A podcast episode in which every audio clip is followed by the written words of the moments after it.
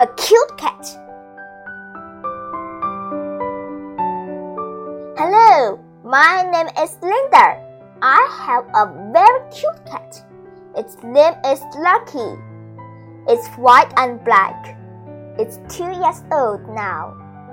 It couldn't help me catch a balloon, but it can catch a ball now. It can also help me open the door. I love it very much.